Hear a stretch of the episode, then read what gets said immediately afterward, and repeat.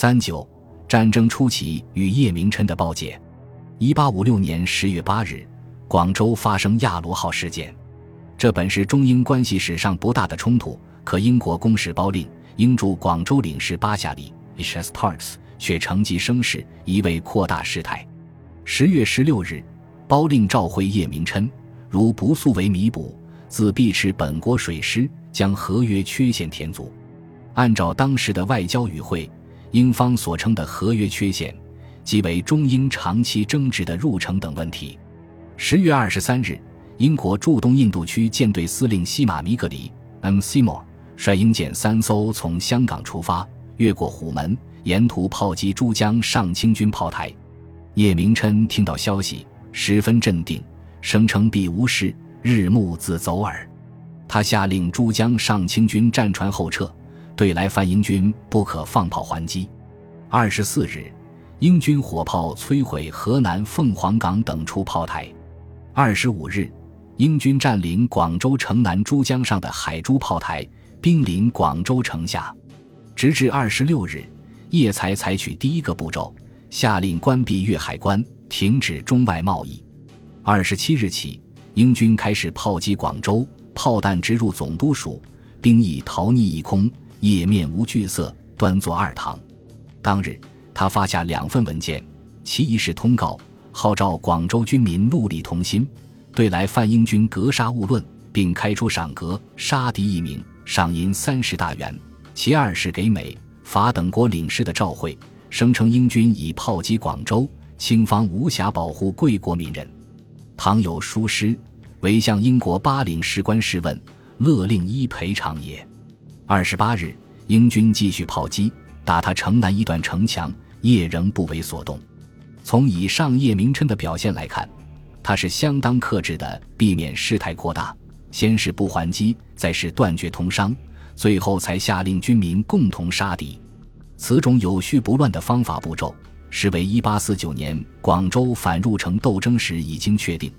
几年来，叶氏也不知在心中演习多少次。他给各国领事的召会，措辞也颇合当时盛行的以夷制夷之道。他之所以如此镇定，是他在内心中断定英方军事行动规模有限，不过是一八四七年英军在珠江上武力施暴的重演。对于这一判断。在十月二十六日给巴夏礼召会中，他也一语点穿。他知道英军欲借亚罗号事件升起波澜，只不过一时还摸不清英方的底牌。十月二十九日上午，行商务重要入见，称英方欲与清方官员会晤。叶明琛立即派出雷州知府蒋立昂与西马米格里、巴夏里会谈，询问英方军事行动之真正目的。西马米格里表示。如不开放广州城，就不停止军事行动。巴夏里更是宣称，总督不许我入城，不与我相见，我定破此城。这正不出叶氏所料，英方的目的果为入城。他心中一下子有了底，再也不能像1847年齐英那样，一闻炮声便屈服。于是他没有立即答复。当日下午，英军开始攻城。士兵百余人从城墙缺口攻入广州新城，西马米格里、巴夏里亦随军进至城内总督署。英人交涉十余年的入城，终于在炮火中实现。叶氏当日上午去文庙拈香，正避居旧城巡抚衙门，至日暮，英军因兵力不足，撤往城外。叶由此认定自己的判断得到了验证，英军兵力有限。只要自己能硬着头皮顶下去，英方必无计可施。十月三十日，西马米葛黎召回叶明琛，要求开放广州城。伴随召回而来的是英军间歇性的炮击。叶纹丝不动，于三十一日复召，拒绝入城。十一月一日，在连续几天炮击后，西马米葛离再次召回叶明琛，要求开放广州城。叶于三日复召，仍是拒绝。当日，西马米格离第三次召回叶明琛，还是要求开放广州城。而这一天的炮火特别猛烈，且连续轰击城内公共设施。叶于五日复召，再是拒绝。六日，英军攻占广州东南角的东炮台，并击毁清军二十余艘师船，西马弥格离当日第四次召回叶明琛，对拒绝入城表示深惜，意即决裂。叶于七日复召，态度依旧强硬，宣称两国办事原非可以任意强制。九日，西马弥格离第五次召回叶明琛，对叶氏开列赏格表示不满，并称如不开放广州城，再过一日定当督兵前攻。夜于十二日复召，完全拒绝。当日，英军攻占虎门横荡炮台，次日又攻占虎门亚娘斜岛主炮台。十五日，西马弥格里第六次召回叶明琛，称叶明琛仍不听从，必将其炮台数作全行毁拆，其余各台亦据去看守。夜于十六日复召，指责英军的行径非为敬天神之所为。英国公使包令特别希望通过此次军事行动，打开进入广州的城门。英军刚刚出动，即十月二十四日，他即致函西马弥格里，要求为他安排在城内两广总督署与叶明琛的会谈。他想以胜利者的姿态进入广州，进而可解决多年的悬案。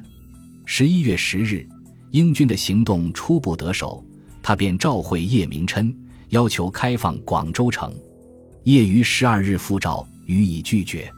十四日，包令得知英军占领虎门，再次召会叶明琛，兼请入城。叶于十七日复召，仍是拒绝。包令当时虽未收到复召，但英军的节节胜利，使之认为广州的城门不会关得很紧，便于十七日从香港出发，溯江而上广州。沿途一座座被毁的清军炮台，又使之气畅至扬，认为此行必然成功。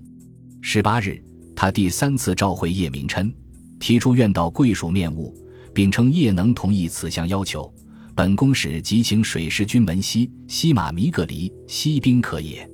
叶于十九日复召，还是拒绝。二十日，包令第四次召回叶明琛，宣称叶要为一切后果负责。并称将向清廷报告情况。叶于二十一日复召，毫不让步，称本大臣早已将前后及现在情形转报京师矣。包令没有想到叶明琛会如此强硬，无可奈何，只得于二十二日返回香港。整整一个月，炮击几千出，召回十余道。广州地区的中英军事对抗已是相当的激烈，中英两国实际上已经进入战争状态。尽管广州的清军城防一破再破，珠江上的清军炮台一线再现，可是叶明琛顶住了英方的压力。此时的叶明琛已不再是1847年、1849年那个文臣了。叶明琛1853年刚刚执柄两广总督时，即率兵全歼高州的零十八，受封太子少保，遍及全省的天地会起义，亦被其一一击灭，拜相体人格。相对于数万红兵围困广州半年，广州外围城市实现十余座的巨大风暴，此时的军事局面虽说十分难堪，但对叶说来也不过是如临受一场阵雨。他见过大世面，受过大考验，有了相对的军事经验，绝不会被英军此时的区区武力所慑服。尽管叶明琛于十一月二十一日的复诏中宣称早将广州的事态上奏朝廷。但实际出奏时间却要晚一些，而这份十一月二十四日才发出的奏折，距亚罗号事件已经整整一个半月，却是一份捷报。叶宣称，已于十月二十九日和十一月六日两获胜仗，毙伤敌四百余人，击毙英军司令西马米格离。叶还宣称，已调集兵勇两万余人，广州足服防守。美国、法国等西洋各国。见英国无礼，未必相助。由于叶谎报军情，使朝廷的决策也显得十分可笑。咸丰帝下旨：如果英国因连败之后自知悔祸来求西事，该督叶明琛只可设法驾驭，以免争端。如其仍似持章，断不可迁就议和。如其应被误国之谋，致其要求之患。也就是说，作为军事上的失败者，叶明琛。只能等待胜利者包令前来回货。这一道由叶氏促成的谕旨，实际上也抽去了叶后退的桥板。此后，他已不能向英方做任何实质性的让步了。广州一带的战事打打停停，英军虽多次获胜，但兵力不足，广东军民的小股骚扰更使之难以应付。一八五七年一月，英军撤离广州城边的商馆，退往南郊凤凰岗。这似乎显示着叶明琛苦撑待变的镇定之计已经初验成效。又据时任南海知县的华亭杰称，行商务重要与英国领事巴夏里商定，在城外建议公所，以后英国公使与两广总督的会见，英国领事与清朝地方官的会见，皆在公所进行。广东布政使江国林闻之，全力支持此意，但叶氏听后。